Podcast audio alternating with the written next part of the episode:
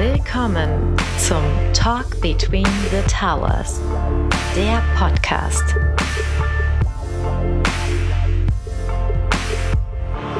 Talk Between the Towers. Heute mit dem spannenden Thema Mitarbeiterbenefits in Zeiten vom Homeoffice. Ich glaube, da sind einige von uns betroffen, äh, einige von euch wahrscheinlich auch.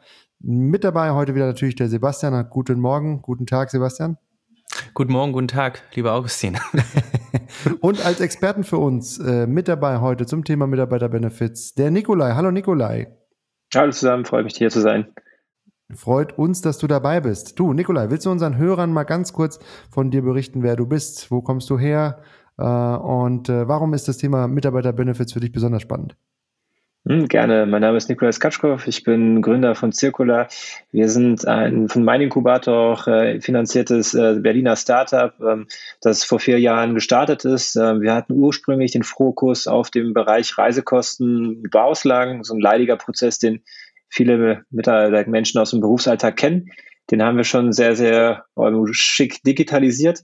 Und ähm, der Grund, warum ich heute, glaube ich, eingeladen wurde, ist, wir haben ähm, Anfang des Jahres ähm, einen neuen Bereich gelauncht, und zwar das Thema Essenszuschuss, den man inzwischen über, unsere äh, mobile App ähm, verarbeiten kann. Und äh, da gibt es noch einige weitere Dinge, die bei uns sozusagen, ähm, das, die wir im Laufe des Jahres aus dem Hut zaubern. Und ähm, genau, deswegen freue ich mich heute ein bisschen mehr darüber berichten zu können. Ja, cool das ist tatsächlich der Grund, warum wir dich eingeladen haben und danke, dass du auch die Einladung angenommen hast. Aber schauen wir doch mal ganz kurz vor Homeoffice, vor Corona-Zeiten. Wie sah Circular da aus? Ähm, du bist Gründer. Äh, was war der Ansatz? Was wolltet ihr erreichen? Ähm, wie, schaut, schaute es bevor der ganzen Pandemie aus? Mhm, genau, also wir sind vor vier Jahren, ähm, haben wir Circular gegründet, weil wir damals gesehen haben bei unserem früheren Arbeitgeber, aber auch in Gesprächen mit vielen äh, befreundeten Unternehmern und Kanzleien, dass ähm, es viele Bereiche in der Buchhaltung gibt, die schon recht gut digitalisiert sind. Ja, das ganze Thema Eingangsrechnung, da gibt es ja auch so Lösungen wie Candice. Äh, Im Mittelpunkt steht dann immer wieder die Dativ, als sagen wir mal die Drehscheibe zwischen dem Unternehmen und der, der Kanzlei. Und äh, ein Bereich, der aber so ein bisschen immer vernachlässigt wurde, ist alles rund ums Thema Reisekosten und Barauslagen, weil im Endeffekt ähm, das ein Thema ist, das ähm, immer zu kurz gekommen ist bei Unternehmen, aber auch bei den äh, Dienstleistern, die da Lösungen angeboten haben. Und einer der Gründe dafür war, dass bis 2019 es gar nicht möglich war, rechtssicher in Deutschland die Belege zu vernichten. Das bedeutet, während irgendwie im Bereich der Buchhaltung man oftmals vielleicht irgendwie eine Eingangsrechnung über 100.000 Euro hat und dann tut es nicht weh, wenn man die irgendwie zu den Akten legt, weil ihr euch ja selber vorstellen könnt, wenn man irgendwie Taxibelege hat, dann äh, sind es äh, tausende Belege, bis man auf äh, die gleiche Summe kommt. Und ähm, wir haben dann gesehen, als wir das Unternehmen gegründet haben 2017, dass ähm, da sich Änderungen anbahnen und haben deswegen direkt einen Fokus drauf gelegt, äh, eine sehr intuitive und automatisierte Anwendung zu entwickeln für den Dienstreisenden. Und ähm, das alles dann natürlich irgendwie gepaart mit einer Anwendung für die, die automatisierte Prüfung und weitere Verarbeitung in der Buchhaltung. Und äh, unser ursprünglicher Fokus war ähm, auf deutsche KMUs, weil wir haben gesagt, die ganz großen Konzerne oder auch vielleicht Mittelständler, die sind wahrscheinlich schon ganz gut bedient. Und ähm, deswegen hatten wir am Anfang eben so Unternehmen wie Aux Money und OneFootball als Kunden gewonnen. Und dann hat sich das im Laufe von 2018, 2019 sehr erfreulich weiterentwickelt, dass wir plötzlich eben auch große Unternehmen wie Lilium oder, oder zum Beispiel am Sports Club als Kunden gewonnen haben, immer noch stark in diesem Bereich Startup, Tech-affine Unternehmen. Ähm, und für uns war es wichtig, äh, weil wir verstehen natürlich, dass der Markt Deutschland und Europa eben nicht nur Startups sind, sondern es sind äh, klassische reifere ähm, Unternehmen mit gesetzten Strukturen, auch höheren Ansprüchen, dass wir gesagt haben, wir werden uns weiter auf diesen Bereich ähm, Expense Management, also Reisekosten und Bauauslagen konzentrieren, weil im Endeffekt wir auch im Laufe der Jahre dann gelernt haben, was für unsere Entscheider und die Nutzer wichtig ist. Und das ist eben nicht nur eine nette App, mit der man Fotos macht, sondern halt diese ganze, sagen wir mal, vielleicht ein bisschen dröges Wort, aber Tax Compliance ist halt sehr wichtig, dass man weiß, dass man die Dinge richtig verarbeitet hat und verrechnet, damit im Fall von einem Audit man dann nicht irgendwie ein böses Erwachen hat. Und ähm, das hat dazu geführt, dass plötzlich auch große Unternehmen sich für uns interessiert haben und für uns auch so ein bisschen die, die Erkenntnis, dass das, was man immer irgendwie proklamiert, auch tatsächlich dann von den Unternehmen gelebt wird. Das heißt, das ganze Thema User Experience oder Employee Experience wurde immer wichtiger. Das hieß, dass plötzlich Unternehmen wie Ortomol oder Ebner Stolz, eine der größten deutschen Steuerkanzleien, äh, Kunden von uns wurden, weil sie einfach gesehen haben, dass unsere Philosophie aus quasi dem großen Fokus auf Automatisierung und intuitive Oberfläche gepaart mit Compliance einfach äh, den Prozess besser löst als andere. Und 2019 gab es dann die Neufassung der GOBD, die es dann möglich gemacht hat, papierlos zu arbeiten. Und da haben wir echt gesehen, Ende 2019, wie plötzlich bei uns die Anfragen sich äh, ja, massiv äh, angehoben sind. Und dann Januar, Februar hat sich das fortgesetzt und im März kam dann äh, der Lockdown und für uns äh, erstmal sozusagen die, sagen wir, die ernüchternde Erkenntnis, dass wir eben nicht mehr den Wachstumspfad von ursprünglich im, ähm, durchziehen konnten, aber gleichzeitig äh, auch ein starker Katalysator zu hinterfragen, äh, wo bei uns die Reise hingehen soll. Weil inzwischen haben wir über 500 Unternehmen, die unsere Software nutzen, viele Startups, viele größere Kanzleien, aber auch Konzerne und sehr große deutsche Unternehmen, äh, die wir Ende des Jahres auch nennen können als Kunden, die unsere Software verwenden. Und ähm, ja, jetzt rede ich schon ganz lange im Monolog, ne? aber äh, dann kam nämlich jetzt äh, 2020 eben dieser Lockdown und für uns dann auch die Möglichkeit, nochmal zu hinterfragen, was eigentlich die langfristige Vision von uns ist. Aber ich finde, du hast vorhin ein ganz wichtiges Wort angesprochen oder für mich auf jeden Fall ein interessantes äh, Wort, Employee Experience. Wie ist denn die Situation, wenn du, äh, wenn du mit Kunden redest oder potenziellen Kunden, welche Situation findest du davor? Weil ich stelle mir immer noch häufig im, im, Kopf vor, okay, bei vielen Unternehmen läuft so, ähm, dass äh, Prozesse immer noch irgendwie, also ich gehe bin unterwegs, äh, buche Hotels etc. pp.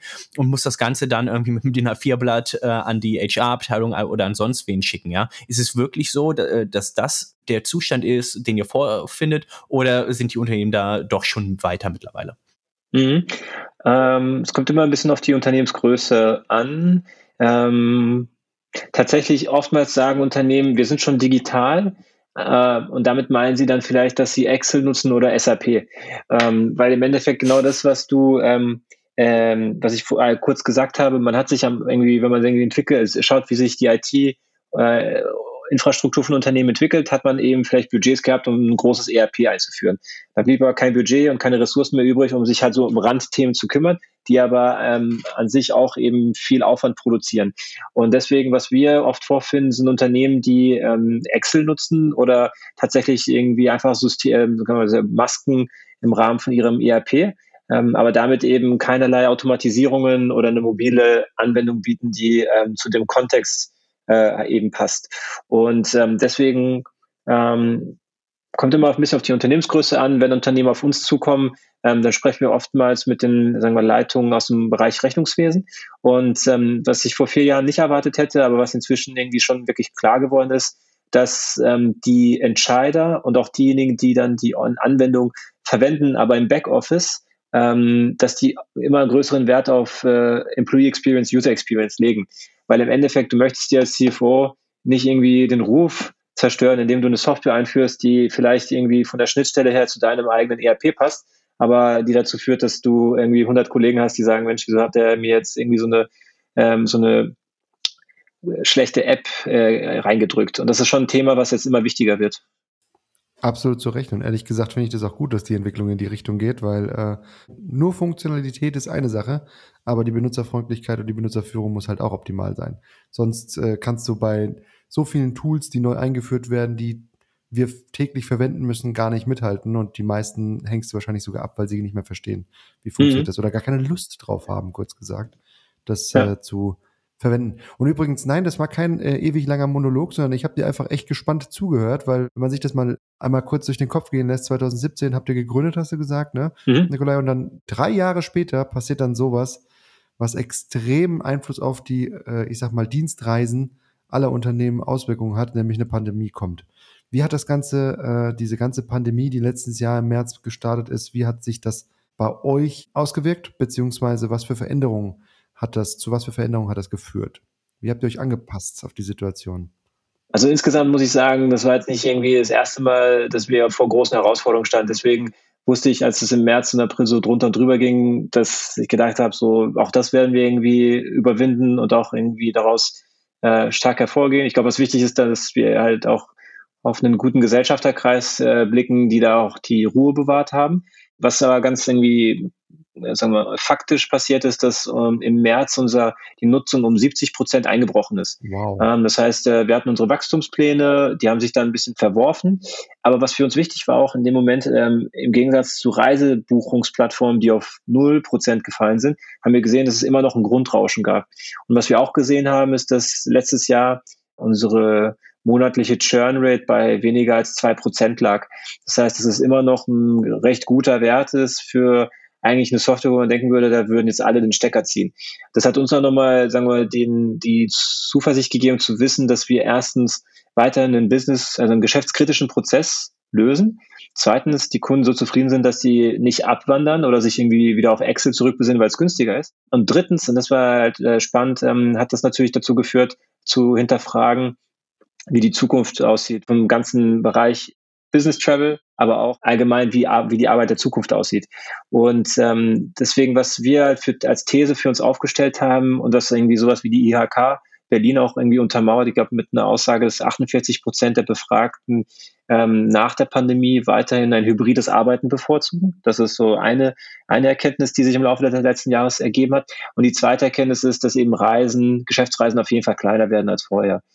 Und ähm, das Spannende ist, also das war der eine exogene Effekt. Der andere Faktor, der reingespielt hat, ist irgendwie, wenn man sagt, okay, man ist jetzt gerade in so einer Phase, wo man seine Identität als Unternehmen oder Produkt hinterfragt, äh, was kann eigentlich für uns die Perspektive nach vorne sein, dass wir ähm, einfach die Gespräche, die wir mit Kunden geführt haben, einfach wieder aufleben ließen, weil wir gemerkt haben, dass die Kunden und Nutzer eben nicht nur den Prozess, den wir digitalisieren, wertschätzen, sondern auch die Art und Weise.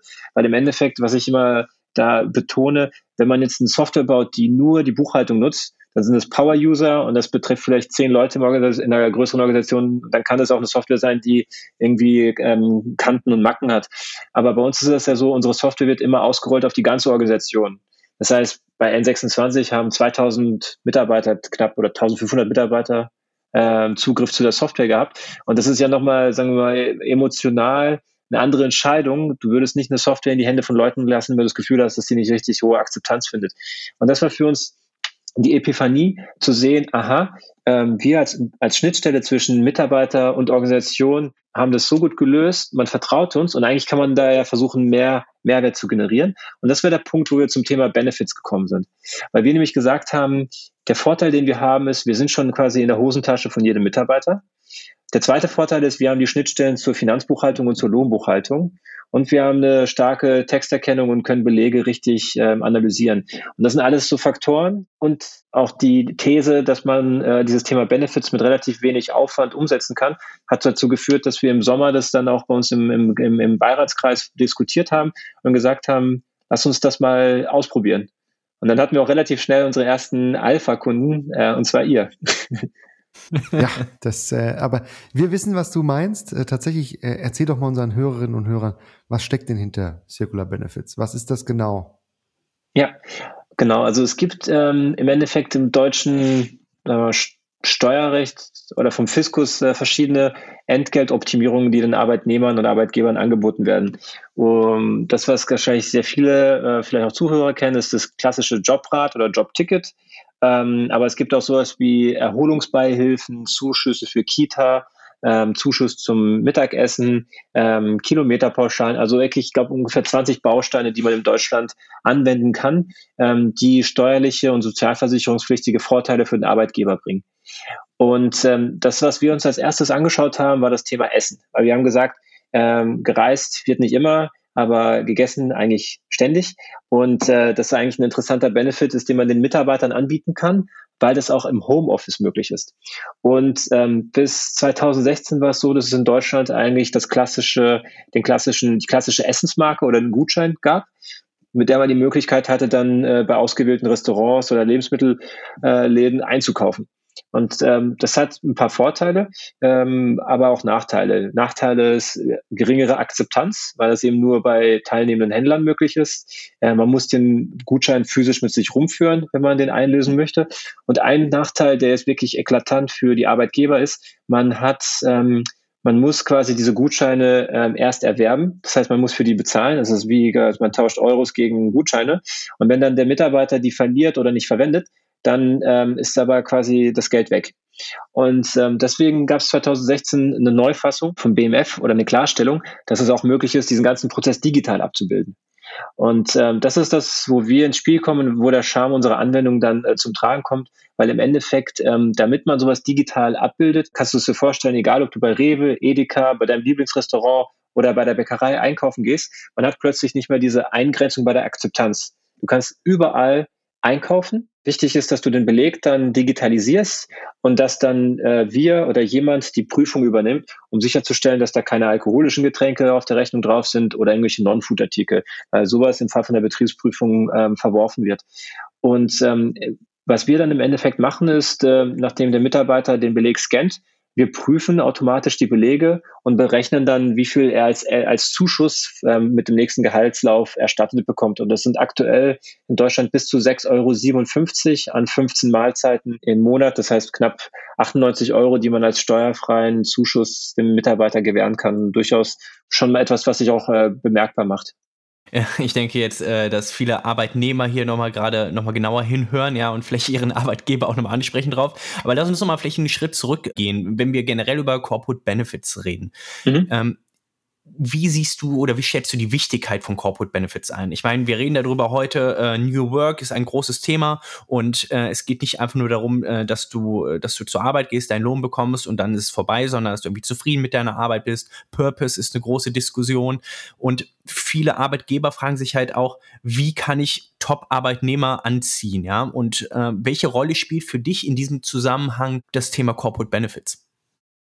Wir hatten dazu auch kürzlich ein Interview mit, ähm, mit, mit Personio, das bei uns auf dem Blog, in, unserem Blog veröffentlicht wurde, ähm, wo wir auch Personio gefragt haben aus München, so wie sie das Thema Mitarbeiterbindung und Benefits intern sehen oder was sie auch von ihren Kunden gelernt haben.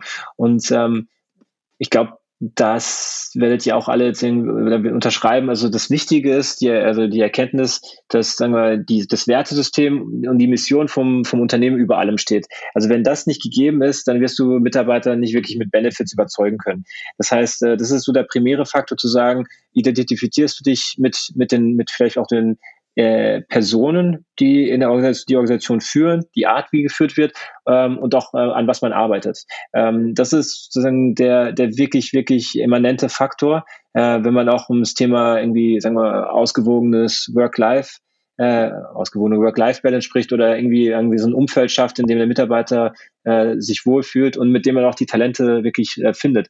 Ähm, diese die Benefits ähm, ist dann eigentlich, sagen wir, auch wenn es jetzt nicht irgendwie auch wenn es jetzt mich vielleicht oder unsere Position schwächt, aber es ist ein sekundärer Faktor, ähm, der aber nicht un un unerheblich ist, weil im Endeffekt ähm, äh, es, es, gibt auch Befragungen von verschiedenen Instituten, die haben herausgefunden, dass vor allem jüngere Mitarbeiter Benefits ähm, schätzen, weil sie darin diesen steuerfreien Vorteil sehen. Das heißt, wenn jemand irgendwie smart sein Gehalt optimieren will, dann ähm, kann man sowas, dann, dann wird sowas aktiv auch in den Interviewgesprächen gefragt oder danach auch teilweise dann gescreent, wenn man irgendwie sich verschiedene äh, Arbeitgeber vergleicht.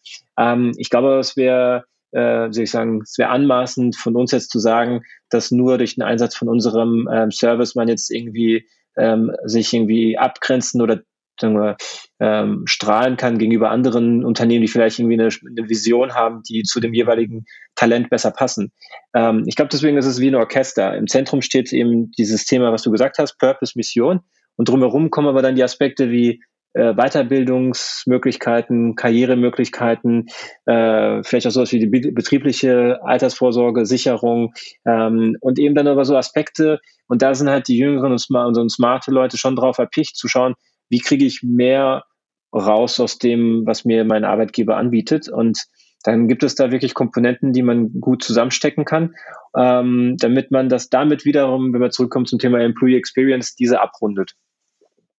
Absolut, absolut. Also Corporate Benefits als weiterer Hygienefaktor äh, mhm. im, im, Rahmen des Angestellten-Daseins. Ja, absolut. Also tatsächlich kann ich das auch nur bestätigen. Wir haben ja relativ viele Corporate Benefits, die wir nutzen können, äh, unter anderem mit diesem Mittagessen, äh, Zuschuss etc. Äh, das wissen wir, glaube ich, alle sehr, sehr zu schätzen. Äh, also von daher kann ich total unterschreiben. Ähm, Jetzt sind wir gesprungen von der Dienstreise zum Mittagessen oder vom Flugzeug zum äh, Schnitzel. Wie sieht denn die weitere Zukunft aus bei Circular? Was habt ihr für Pläne? Wo soll es hingehen? Oder gibt es da was? Oder ähm, wie schaut es da aus bei euch? Also grundsätzlich planen wir weitere Module zu entwickeln. Also ein Thema, mit dem wir uns gerade aktiv auseinandersetzen, mit vielen Unternehmen drüber sprechen, ist ähm, das Thema Mobilität.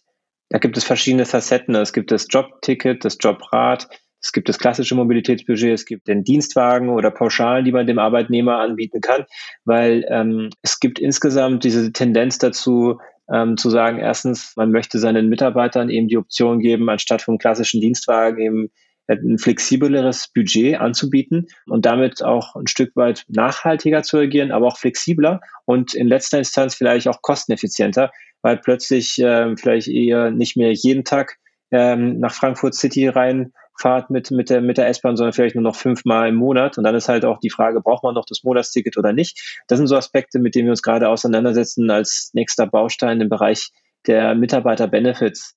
Parallel dazu gucken wir uns aber auch an, wie wir das Produkt weiterentwickeln können für den internationalen Einsatz. Das heißt, wir haben jetzt Unternehmen, die unsere Software schon in anderen europäischen Ländern einsetzen. Und ähm, das Ziel ist es, in den nächsten ein bis zwei Jahren so weit zu sein, dass man uns in allen europäischen Ländern verwenden kann. Erstmal im Bereich Expense Management und dann quasi äh, sequenziell das Thema Benefits. Ähm, aber das sind so die Dinge, an denen wir jetzt gerade arbeiten.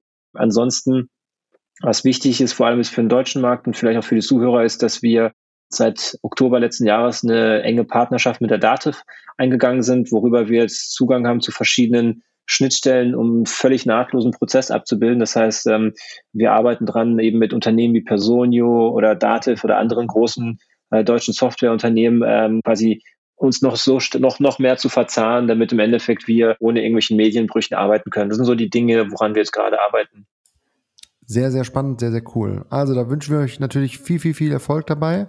Und wir beobachten es ja live mit, klar, äh, als einer eurer Investoren und auch Nutzer.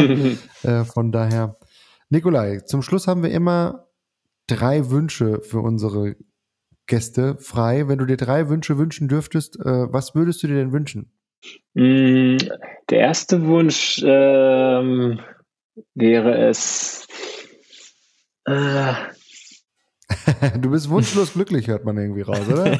Also Sebastian, ich würde auch einen Wunsch nehmen, du auch, oder?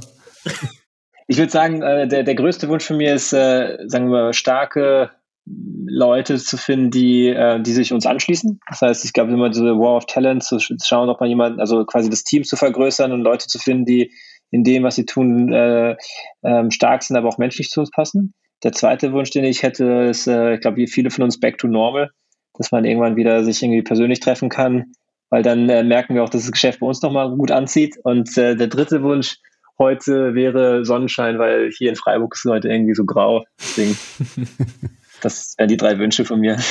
Sehr gut, sehr gut. Ja, dann wünschen wir dir viel Glück, dass die auch in Erfüllung gehen. Beim letzten, muss ich egoistischerweise sagen, würde ich mich auch darüber freuen, sagen wir es mal so. Nur gut. Sebastian, viel gelernt heute, oder?